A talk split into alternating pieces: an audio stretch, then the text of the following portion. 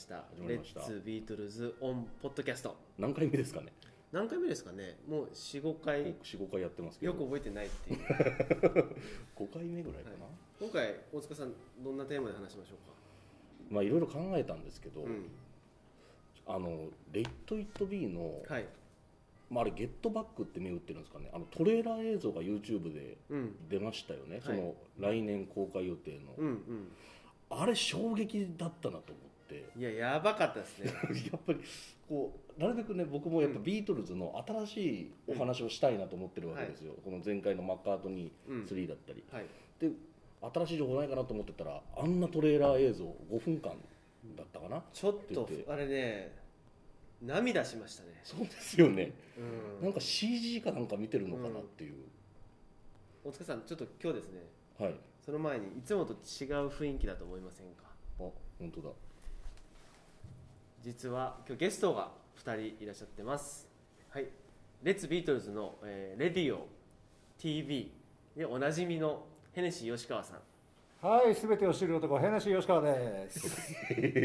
そして、えーレッツビートルズ TV の方の、えーカメラマンディレクター大町健二やる気元気大町です。いいね今日はね今日はととある湯豆腐イベント歴史的な湯豆腐イベントが、歴史的だったね。はい、行われまして、まあ、それもねチェックしていただきたいんですけども、まあ、それのアフターということで、はい。ちょっと一緒にですねビートルズの話をしていきたいなと思うんですけど、あの皆さん見ました？さっきの話に出たビートルズの。見てません。あらら。あら。あら。ららはい。そうなんですね。どこをどこを見てればそういうのが引っかかってくるんですか？何をチェックしてればそういうのが引っかかってくる。生きてたらえ？スマスマホにポンって出てきますそうそう。菅総理の会見より出てきますよ。本当ですか？自分もおすすめに YouTube の。そう勧められあますか、ね、最近私の携帯はなんかこう塗るだけでペニス5センチ増大とかそういうのばっかり出てくるんですよね。ありがたいそですね。れやっぱ50差し掛かるとそうなるんですかね。やばいですね。うん。そんなのしかターゲティングされてるんですね。はいどこが5センチで塗るだけでって言ってすごくないですか？でう。んうん。またね値段が絶妙なんですよ。5000円とかってすごい悩む値あ段ちょちょっといけそうな入れちゃいそうな感じですなんかパチンコ買ったらいけるもう買っちゃおうかな。すみません この話はどうでもいいですね。使うんですか、はい。何のゲットバックなんですか、はい。もうフェッション20代にゲットバックしたいな、はい。ということでね、そのはいゲットバックっていうあの、まあ、映画というか、まあ、レッド・イット・ビーの話ですね。うんそうですね。だからレッド・イット・ビーという当時あの映画が公開されまして、はい。それがですね、今はあのブートというか海賊版でしか見れない。そうです。公式で出てないんですよね。出てないんですよ。でそれがあのまあね見たことないとは思うんですけど、まあ、僕らはこう海賊版でね、まあいろいろとかまあ大塚さんのお母さんがあそうだ。テレビ放送あったやつを VHS に撮ってってたりとそうかね。僕が最初に見たのはそう母が撮ったテレビでだから普通に映画でちゃんとこうロードショーされて、うん。その時はももちろん問題ないですよ。で、うん。それがテレビで放送されて、それを録画してたんですよ。なるほど。リアルタイムで。だから CM とかも入ってるやつ。うん。あ懐かしい。CM 懐かしいよね。春はジブリみたいな感じで夏はゲットバックみたいな感じでやってたんです 毎年やってたんですね。ゲットバックはね寒い冬なんですよ。はあ冬なんだ、へい。そう。それを見ましたよ、はい。ーなんかあれ仲良さそうだったそう。でそれそそうでしょ？うん。だから本当のもともとのオリジナルの映画は暗いんですよちょっと。うん。あそれはなんかこ言ってたね。うあのねレッド・イット・ビーの時でも TV でも言ったと思うんですけど、ちょっとこうメンバー間の衝突をなんかこう結構赤裸々にそのままこう編集で入れてたりとか。まあ、有名なのがジョージとポールの衝突ですよね。トもうジョージがもういい、まあ、君の言う通りに弾けばいいんだろうじゃあもうみたいなやつです。そう。なるほど、うん。でその後も次の日ジョージはもう来なかったんですね。脱退しちゃったんですよ。うん。とかね。そそういうこう、まあ、解散に向かってたのでうん。むしろもう解ほぼ解散決まってから映画自体は公開公開されてますからうん。ねそうですね、だから実際そのゲットバックセッションあり一応こう撮りましたと。うんうんでそれ棚上げしたわけです。ね。棚上げされてでもちょっと最後にいいアルバム作ろうって言って作ったのがアビーローそうですねじゃないですか。ドでアビーロード出た後にフィル・スペクターさんがそうですね。編集をし直してアルバムを出してで映画公開うん。ということなんですけどだからメンバーはこの暗い「レッド・イット・ビー」はあん。まり世に出したくなかったんです今までね、うん。まあ、どんな時代でもですね「レッド・イット・ビー」再発みたいな、はいはいはい。DVD 出るのかみたいな。うん。話はもう出ては消え出ては消え。そうですね、うん。だったんですけど、うん。まあ、そういったこう話題の時にそのポールとかリンゴとかのこうインタビューとかの中では、まあ、あれは暗い編集ばかりだけどほんもっと脇合いやってた場面もあるよみたいな。そう。だからアンソロジーのあの映像作品とかでうん。こう、そういう主張はあるんですよね二人。そあんああいうなんかいい瞬間もあったんだっていううん。表現はいくつか、まあ、でも本当かみたいな、うん。その僕らからすると、うん。なるほどね。本当にそんな瞬間あったのか。うん。っていう。で楽しく最後にビートルズがレコーディングしたのはだいぶ前だったみたいなそういう証言っていうかそういうね、うん。ありますよねコメントも。ますあります。だからそんな時間ないんじゃないのって思ってたんですよ。うん、そしたらあのトレーラー。いやー感動しましたね。感動しましたよ。これが僕らが待ち望んでたビートルズって感じですよね。あの初期の初期とか中期ぐらいのこう仲いいそうですね。うん。和気あいあいとしてなんかこうじゃれ合ったりとか。結構あのカメラに向かってこそううそうそう。寄ってったあとうんうんうん。小野洋子さんが思いのほか綺麗あれ？こんな綺麗だったっけ？みたいなその視点はなかったわ。それあの前回のダブルファンタジーの小野洋子さんのハマりが続いてるんじゃないあ、そうか、ハマってるんだ。ずっと見ちゃうさんばっかり追ってる女としても見て見始めたんだな。ハマりの入り口にやっぱ入っちゃってるんですよそうなんですよ。だからすごく楽しみではあります。そうですねでもなんかな、こうファンの中ではちょっと歴史を塗り替えすぎていいのか？みたいなるほほな。まあ、実際衝突とかはあったわけですよ。うありました。しかも頓挫もしてるわけですよ。その、ど、うん、ププロジェクト自体。がそうですね、うんはい。実際その100%あの雰囲気ではなかったうん。はずなんだけど、まあ、どういう編集になってるかわかんないですけどあのトレーラー見る限りはなんかこううん、明るい方を強調してるような。そうですね。うん。それはそうすると歴史を勝手に変え改ざんしてんじゃねえかっていう。なるほど。今生きてるポールとリンゴの、ま糸が入りあ、すぎ糸が入りすぎてるっていう。ううんんなるほど見方もあるので、うん。僕はその映画としては公開明るい方で公開ししてほしい。うん。今回はね、そうですね。でも DVD とかブルーレイになるときはオリジナルバージョンと確かに。うん。今回の新編集バージョンうん。両方収録していただきたいな。っそれはそうですね。ていうのがそれベストですね理想。切なる願いですけど 多分ならないんじゃないかな。ならないでしょうね。それはならない。別売り。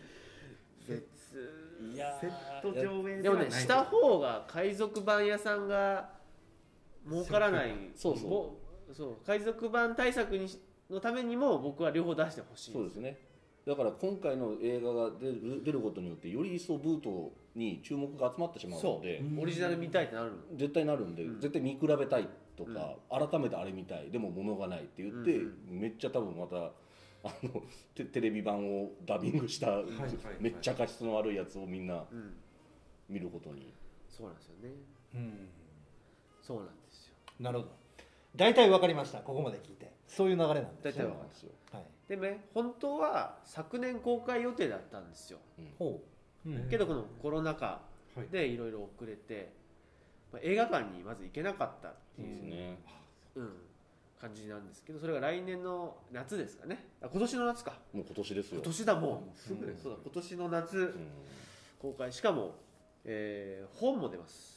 そうなんですよね。だからもう本当にあのアンソロジーのあの時のような多分もう歴史が確定するというか、うん。そういう瞬間じゃないですか。それでまた公式のうん。ものが発表されるわけなんで、アンソロジーの続きですよね。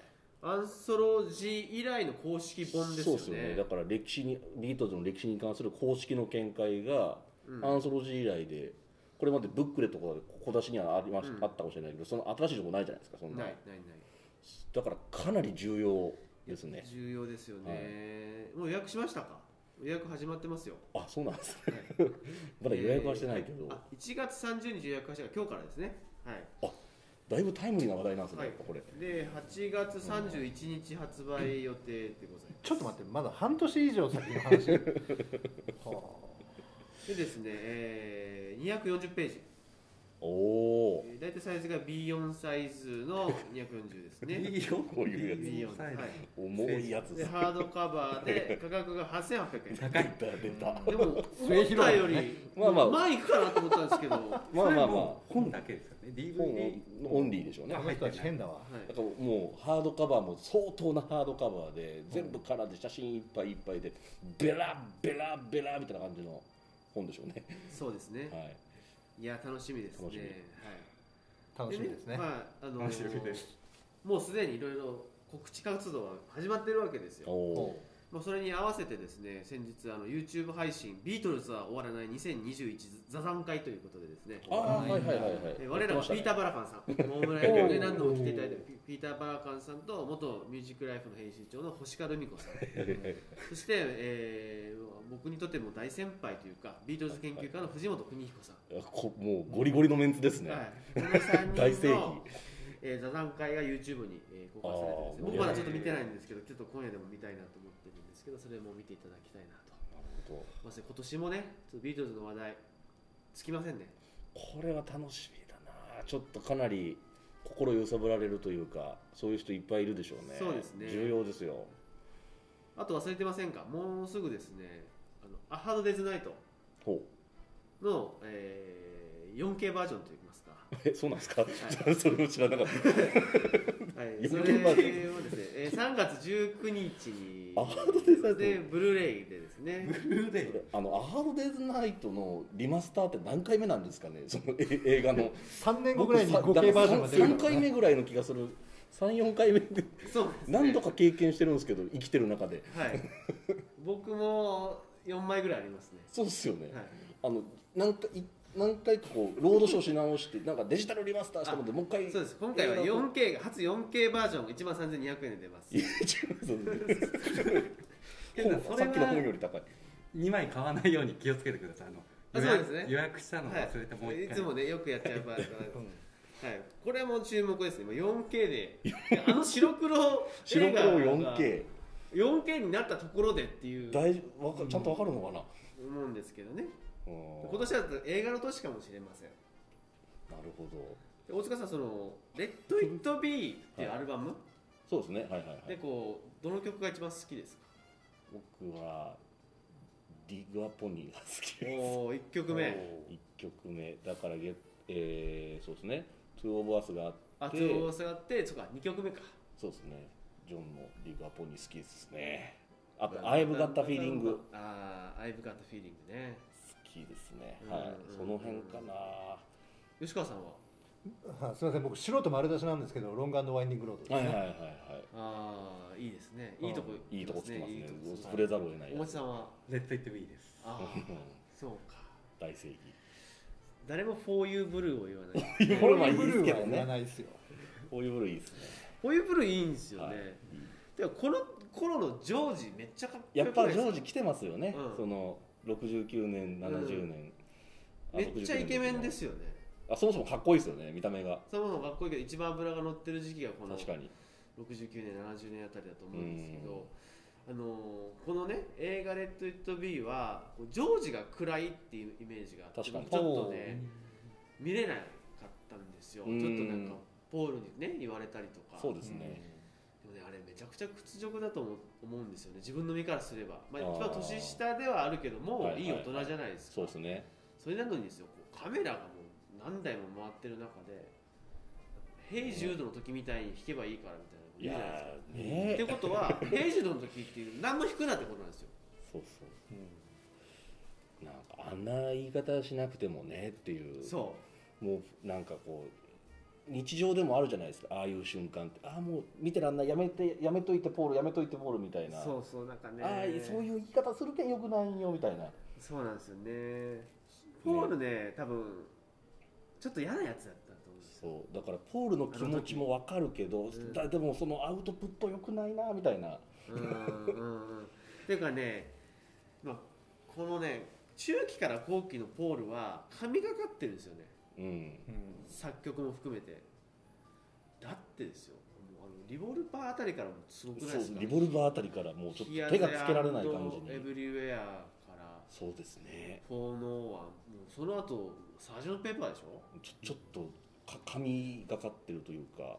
Penny Lane Hello Goodbye ってもうえらいことになってるわけじゃないですか。もうその頃にちょっともうあのへ Let It Be の原型とかもねデモテープ68年あったりとかししますけど68年は White Album か。 White Album もね。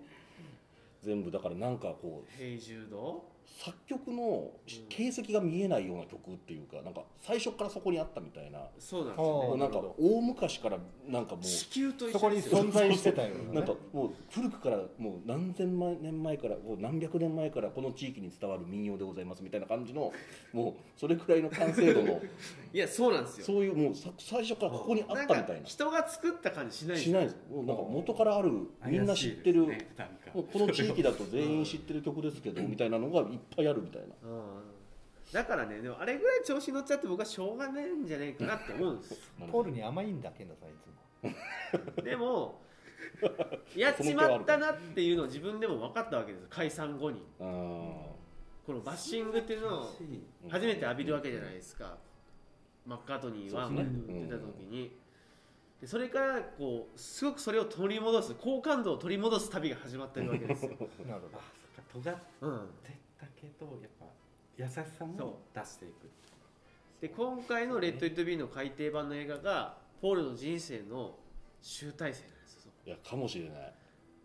好感度が悪い時代の自分を消し去る最後の 一コマなんですよ、意地悪だな見方が。でももうそう取れるのか。うん、長生きするのが一番いいってそう長生きした方が勝ちってよく言う。もん勝ちなんだよね。言うじゃないですか。うんでもね結構あのジョンが死んだ時はジョンが死にがちだったとこもあるんですよ。こ好感度の面ではね。そう。神格化されてしまっそうてですね。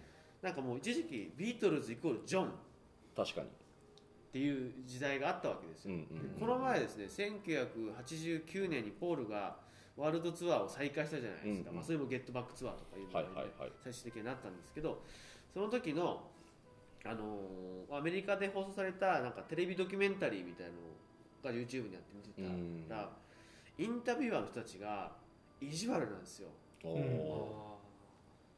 なんか君はビートルズ解散した男って言われてるけどその辺どうだい？みたいな。ビートルズイコールジョンという思われてるけどどう思ってる？みたいーな。おー嫌な感じですね。結構ねインタビュアーは嫌な感じで、へポールちょっと一瞬ムってするんですけど、ーうんうん。ちゃんと答えてるんですよ。うんうん。だからそう好感度上げていこう感がすごい、そういうことなのか。うんうん、でもやっぱりこうジョンがああいう劇的にこう、ね殺されてしまって、ね。はいはい。神格化されてしまって、うん。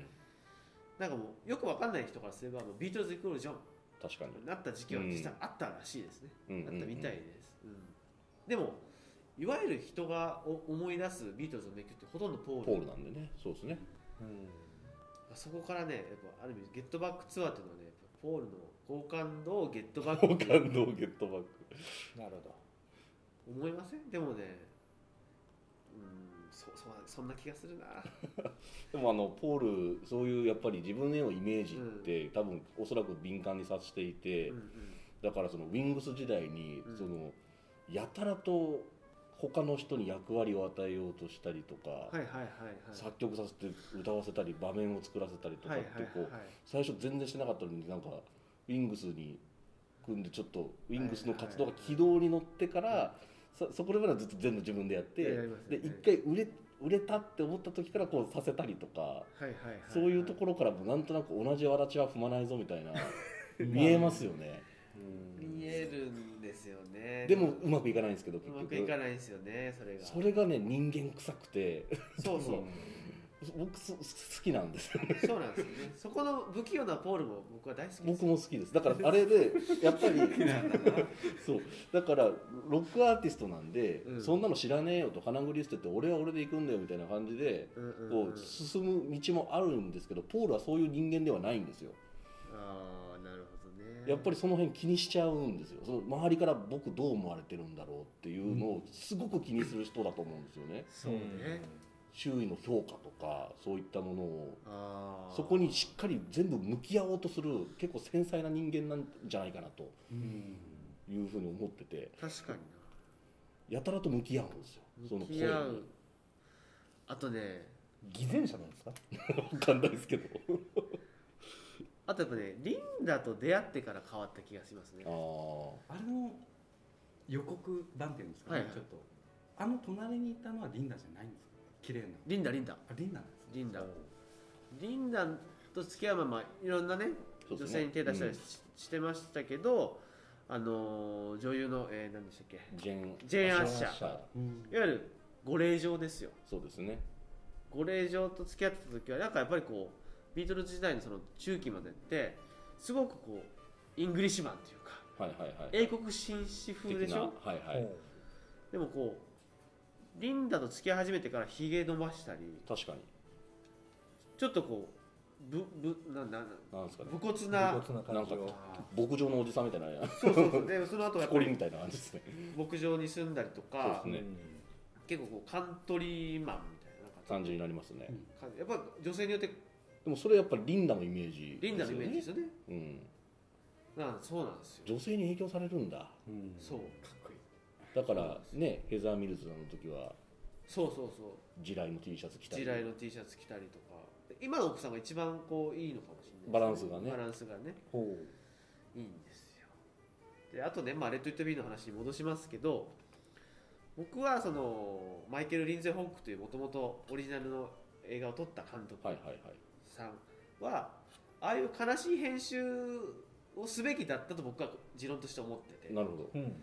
だってファンからすればですよ。解散するわけじゃないですか、どはい。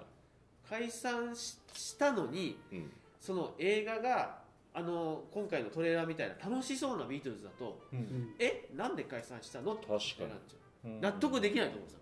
だから誰かにがビートルズを解散させたんじゃないかみたいな。とかねいらん話でそうですね。そうそうそう。あああんな大きな AI に。陰謀じゃないかみたいなみんなでこうレッド・イット・ビーの、ね、ゲットバックのレコーディングしてるのにえ解散しちゃったのって。やっぱりこそう。う悲しく編集した方が腑に落ちるという。かなるだったと思うんですだからマイケル・リンゼホックはリンゼホックの考え方があったしでうんうんうんでもリンゼホックがやっぱ現場にいたから多分そういう雰囲気だったと思うんですよ。ねそういう絵が欲しいみたいな。そうそうそうそう。そうそう。だから僕もそういう絵が欲しかったっていうかそういう絵が世間が求めてるムードはあったんじゃないかなと思ってて。だからビートルズそうですね。だからアイドルのだからそれこそ「アハード・デイズ・ナイト」とかうん「ヘルプ」とかそういう時のイメージアイドル的なイメージ仲良くこううん。ふざけ合ってるじゃれ合ってるイメージがあるビートルズがまあ変わり始めたなってのは分かってたと思うんですけどだからそれとのギャップの絵が欲しいと思うんですよね。あアイドル的な監督としてはね。監督とじゃれ合ってるビートルズっていうその世界的なイメージがあるのを、これがこうああいうちょっと暗めな感じで、うん。でこうメンバー同士であんななんか結構きついやり合いとかをしてる様子がセンセーショナルなって思ったんじゃないかな、でもですよ僕初めて「レッド・イット・ビー」見た時にそんなに暗いと思わなかったんですよ、もあのー、なんかなあ真剣に作ってるってうああでも確かにそうとも取れますもんね。なんかこうやっぱ喧嘩することもあるわけじゃないですか。クリエイター同士一緒に、うんうんこんなに真剣にこう衝突しながら作ったんだって。うんうんうんであのね、えー最後のルーフトップライブそうですね。と、あとスタジオの中でも撮ってるじゃないですか、うんうん。でそれってやっぱかなり曲が完成完璧に完成してるわけですよ。うんうん。やっぱりあのトゥイッケナムのあの寒い中での衝突とかうん。でそこがうまくいかなくなってアップルビルのレコーディングスタジオで撮り直してビリー・プリストンが来てうん。ちょっとこうグルーヴが出てで完成みたいななんかこういいものを作るドキュメンタリーみたいなイメージだったんで。ああ確かに。でも最後ルーフトップありますからね。そそれがあるんでやっぱり。それで吹き飛ばす意図はあるでしょうね。だからそのルーフトップにそういうイメージはない。うんうん。やっぱルーフトップの4人はかなりエネルギッシュというかそうですよあのねいい汗かいてる感じありますよね。そうそうそでうだからあこのためにあのやり合いがあったんだっていうふうに映画フルで見た時は、うん。ちょっとすっきりする気持ちはルーフトップで終わるからあるっていうのありますよね。いやーだからねあれはあれでやっぱあの映画もう一回見たいですよね綺麗な映画確かになんか言われてみればやうん。っぱ最後ルーフトップだから爽やかなんだなっていう、そうなんですよね。そうなんですよ。吉川さんぜひはい。一度この収録もあの大村屋のルーフトップで行うというのはどうですか？寒いな。寒そう。もうちょっとですねからもうちょっとしてからさ4月ぐらい、うん4月ぐらい。ね4月も寒そうだな桜見ながらいやーでも皆さん楽しみですね。楽しみ。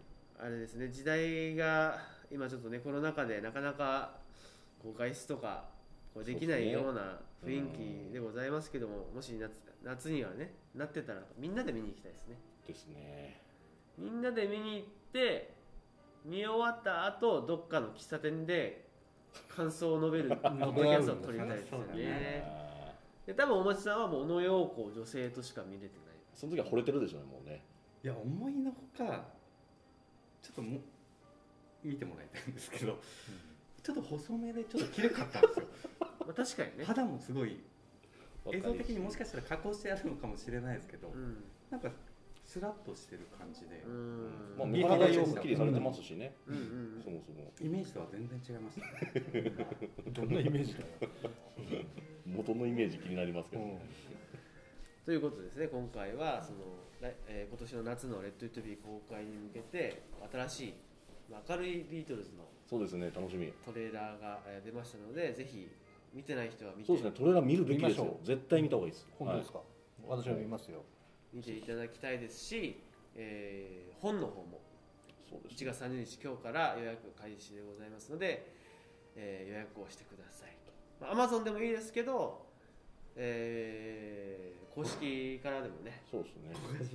あのあそうですね。地元の本地屋さん元の本屋で地元の本屋さんほらあかそう各書店の予約を受け付けてますということなので、なるほど。えー地元の本屋さんもしくは新興ミュージックさんね、アマゾンで買うとアマゾン本部に売り益がいっちゃいますので、せめて新興ミュージックっていう日本の、確かに。えーね、ビートルズ文化を支えてきた会社ですから。会社に、うん。えー利益を落とすように ですね。国々の分断を生んでそうですけど。まあそうですけどまずね、えー本も楽しみですし映画も楽しみということでですね、はい、シリがちょっと反応しちゃいましたけど。ということでで今日はですね、え4人で、楽しかったです。はい、楽しいですね、レッツビートズオンポッドキャストをお送りしました。ぜひですね、えーラジオの方も皆さん聞いていただきましてラジオはですねほぼほぼ確定みたいなんですけど4月から毎週放送におお毎週？はい。毎週放送になるかも。私まだ信じてません。もう決まってるだって信じ信じちゃった信じちゃったら裏切られた時のショックが大きいからうん私はまだ信じてないです。そうですね。夢は夢。夢は夢ね、そういうお話があるということですね、もしそうなんかほぼほぼなりそうっていうことで。なるといいな、きっとねうん。楽しみ。好評なんですよ。うん。でこのポッドキャストも再生回数だいぶ伸ばしていただいてましてえー。前回のマッカートニー3のはいはいはい。感想。スリーか。そうだ。マッカートニー3の雑感をはい。僕らがこうちょろっと話したやつがはいはいはい。過去最高の再生回数、おいいですね、えー 普通のですね3倍ぐらいでしたね。ああ全然違うじゃないですか、うん。やっぱタイムリータイムリーなやついいのかなっていう、なるほど。おうち時間のお供になってるんですね。はい。いいですね素晴らしい、はい、このオンポッドキャストはですねこう30代のビートルズファあ30ンのための、まあ、音声番組としてるんですけどもこれね、あのーこのポッドキャストのアプリでですねどの年代が一番聞いてるかみたいなあのそれ分かるんですね。30代が、はいでまあ、出るんですけど、60代じゃないはいですか、、ほぼ5 60代でした。なやっぱりでもね20代も多かったですあよ本当ですか、うん。ああそういうね。やっぱどうしてもビートルズって段階でまあそう。もうバイアスがかかっちゃうので。ビートルズのね語る場っていうのがね僕らないんですよね。ないです。30代。そうなんですよ。誰にも言えずに生きてきたんです僕も。今さうんあの30年分の鬱憤を晴らしてる最中。最中で。それはあの ねほらビートルマニアの先輩方がいらっしゃるわけじゃないですか。そうですね。上の年代にそこにこう入ってはいかないんですか？入ってはその入ってもう僕らクラブハウスのルームにも入れない男ですから。それもそう招待されないもんねだし、あそうやっぱあるんですねそういう。いや僕ら入ってるんですよクラブハウス入ってるんですけど、うん。そのルームに入る勇気がないよね、あ声き声聞こえてくると閉じちゃうんですあなるほどなるほど。怖くないですねうわっ。どとんな話をされてるんですか？うわなんいやもう雑談で。雑談。だから。とっておきの情報みたいなのを。あるのかもしれないですけどうん。なかなかだからビートルズの話題さえこの三十数年できなかった男がそうです。クラブハウスのルームに入れるわけがない。そうか。まずはちょっと慣れていかないといけないということです今ここの状況だから生き生き喋ってるんですよ、うん。もう普段暗いですよ。そうそう。じゃあもうちょっとなんかこうそういう同じこう悩みをね持ってらっしゃるようなビートルマニアの若い世代の方々となんかつながりたいですね。そうですね。だからああそうか。そううん。だから560代の方とこうっていうのはもちろんそういうことあるんでしょうけど僕の気持ちは消えないんですよね、その同年代と話すことはできそれないので。いいアイデア、うん。あのオンポッドキャスト企画でズームイベントやりましょうか。おああおなるほどね募集してうん。30代限定年のビートルズマニア参加してくださいっていうことでうん。募集をしてうん。そういう人たちにズームの中に入ってもらってうん。そうですね。あそのこでお話聞きたいですね、はいそのこれまでビートルズの愛っていうのをどこでいかも。表現してきましたか？うん。それいい、どこでビートルズ愛を出してきました？うんうん結構ほらあのお二人からあのいろんなあるあるをねあのヤングビートルマニアあるあるをねいくつか挙げてもらって聞いてるんですけれども、はい。結構そういうのって共通して共感を得られるものなのか、それともなんか、うん。ちょっと違うような感じで出るのかっていう、そこは私すごい興味があるんですよそれいいですね。その双方向参加型のそういいっすね。知りたい。それそれはそれ来月やりましょうか。やりたいですね。ねそれでも新しいかも。はいなんかねあのラジオの方もね今ラジコでこう全国全世界の人が聞聞いていただいてるんですけど結構こうなんですかねコミュニケーションしたいようなお便りがありますよね。ありますね、そこでやっぱりやっぱり言うんだ。喋りたいんだ。そうそう。なんか投げかけでメール来てるんだけど返せねえみたいなその生放送じゃないし、そうはいはいはい。あそっか。あメール届きました。みたいな感じじゃない？そうそう。うん。で何ですか？どうもありますか？みたいなのが来るけど、うん。まあその後の会話にならないからね。ずれないメールだそと。そっだからこう。か。ずっとこう本当は発展していったりしますそのリスナーさんからすれば多分もっと会話したいうそうですよね、ん。俺こっち側のにそっち側の人間だぜとうんうん。いうアピールは来るわけですね、そう。なるほど。だからもう顔出しというか名前を出したくない人はもうニックネームとかで参加していただいて、こうズームでなんか例えばまああまり多くなるとごちゃごちゃなるんで、まあ、多くても10人とかねいやうん。幸せです10人いたらすごいですすよね。ごいっすよ。10人集まるかな？集まったらすごいね、一人でも本当にだからいやそんな人と会ったことなかったです。よだからその同年代で本当になかったですよね全くない。そのビートルズの好きだって言っても うん。例えば今めっちゃ熱くなってる。いや本当ですだだから Dig a Pony とか言えないですよ。だから Let It Be で好きな曲は Let It Be としか言えないですはそもそも Let It Be で好きな曲なんて質問も意味わかんないからもうビートルズ1の中だけで。そうだね。あまあそっかビートルズそっかそう僕友達から「 Let It Be 聞いた?」って人から「 Let It Be 何?」って聞かれたら僕絶対 Dig a Pony なんて言わないです。 Dig a Pony とは言わない。絶対言わないです。話終わるから。終わる終わるえどの曲だっけ？になっちゃうってなるんで絶対ゲットバックか Long Winding Road か Let It Be っていうその3択になりますよ。今この状況下だから Dig a Pony って言える。うんうんうん。そういうあの悲しい隠れみたいな。その自分のコミュニケーションあその大人になるにつれて上がっていくはいコミュニケーションスキルと本当の気持ちっていうギャップ。うん。知識量はすごい増えてる。みんなビートルズはちょっとは触れたりはするからうん。でもこのレベルではないんですよ。そのギャップで話していかないといけないんでそれ超えちゃったら恥ずかしいじゃないですか。いやなるほど。あーそそういうそこまでガチじゃないみたいな。うん。そういうなりたくないんであでもまあ何のジャンルでも。何のジャンルでもそうじゃないですか、まあでも確かにね。うん。湯豆腐でもそうでしょ？はい。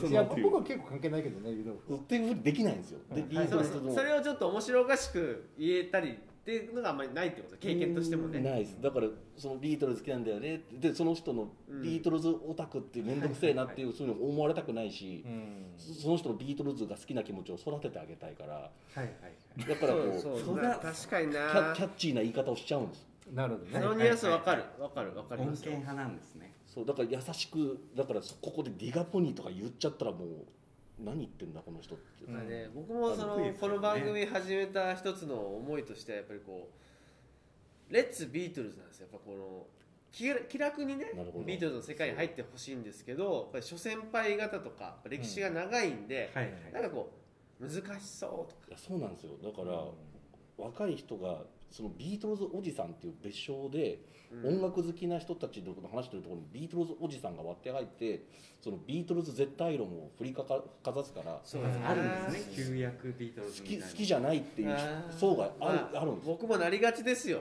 もうそれも全部あ なりがちですか？モノ音源でしか聞くなとかやっぱね。そんな厳しい。でもいっぱい持ってるよ。何言ってもそれも全部ビートルズが初めてやったんだけどねとあかそう。あのビートルズをね全て初めてっていうやつも嫌いなんで それ全部ビートルズ。あミュージックビデオもそれビートルズだからねとか。いやメタルもそれ Helter Skelter からだからねみたいなそういう。ああそうね。そのライブツアーって初めてやったの誰？みたいなそういう感じの人がいるんですよやっぱり。アダムとイブロンみたいなやつそう。全部そのアーティストもビートルズ聴いてるからねみたいな。そうそうそう。もう全てはビートルズから始まったみたいに。始まったみたいな。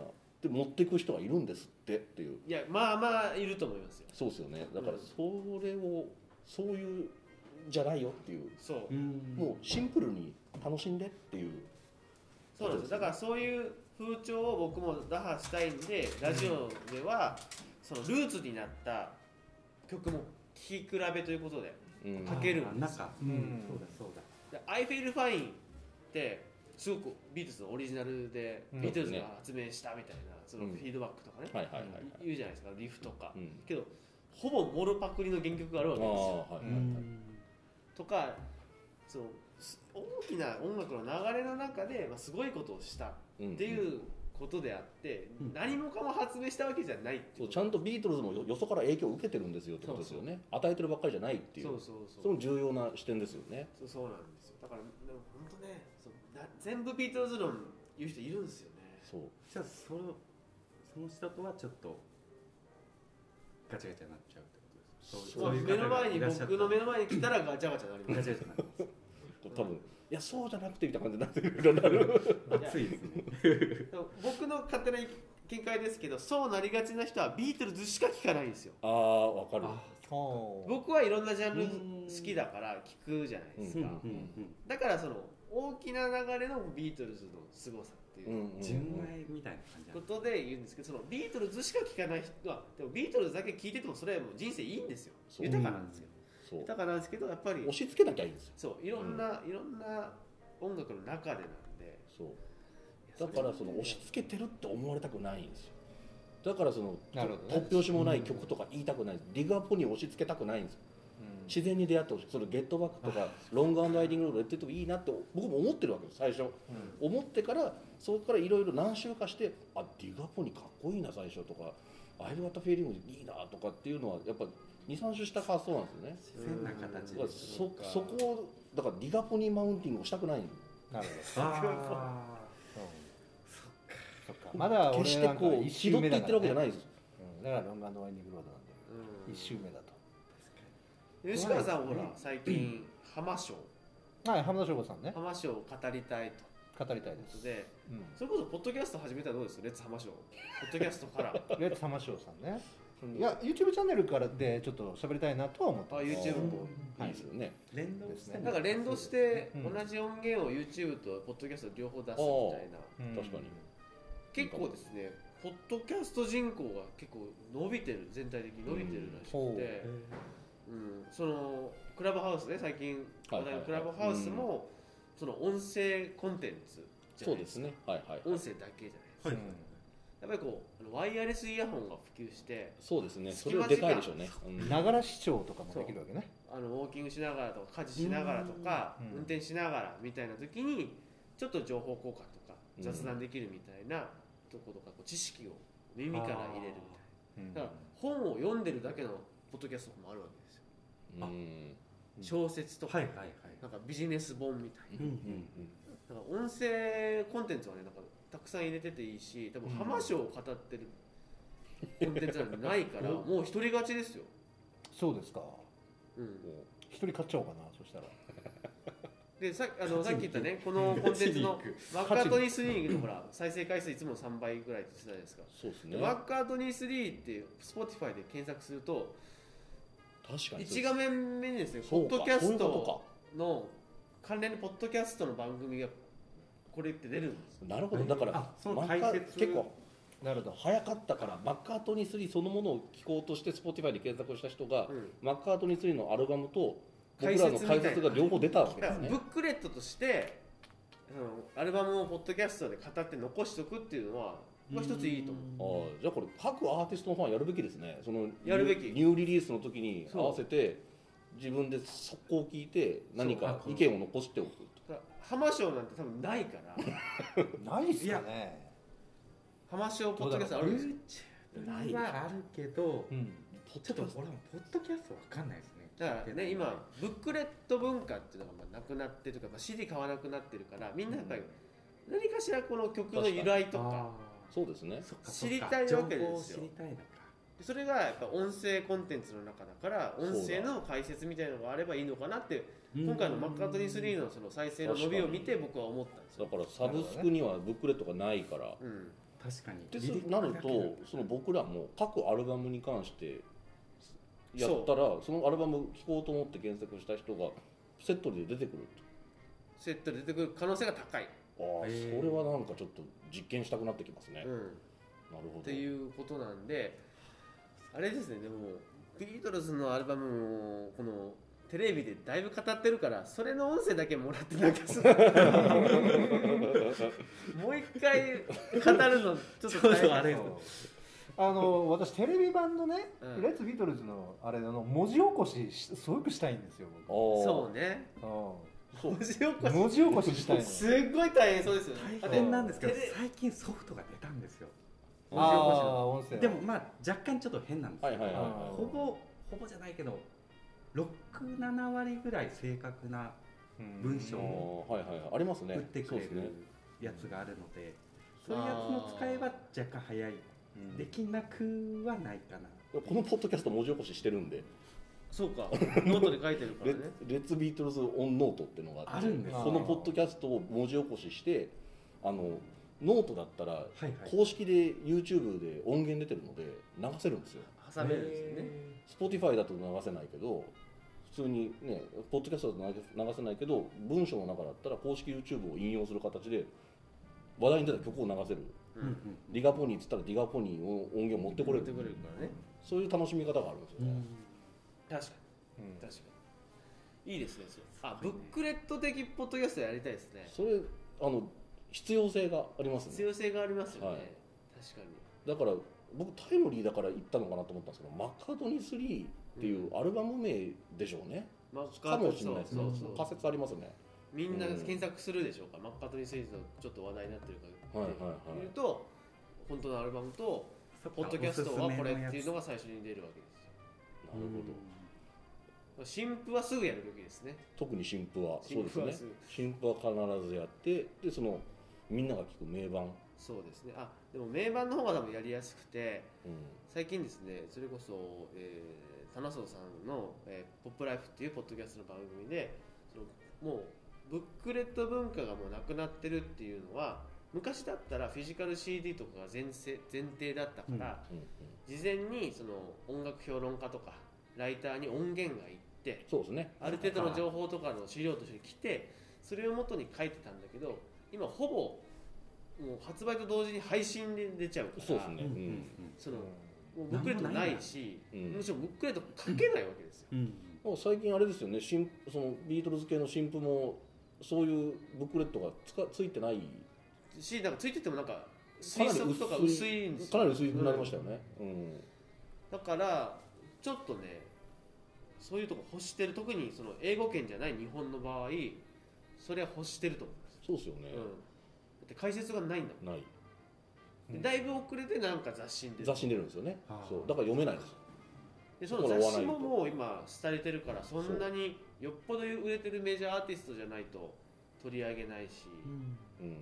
ていうその解説文化がなくなってるっていうね。ってなるとこう深掘りする人が減るんですよね。そう。曲に対して。でインタビューとか少ないでしょ？そうですね。だから本当サブスクでだから今多いのはサブスクで聞いて雰囲気いいなって終わっちゃうっていう。終わっちゃうんですよね。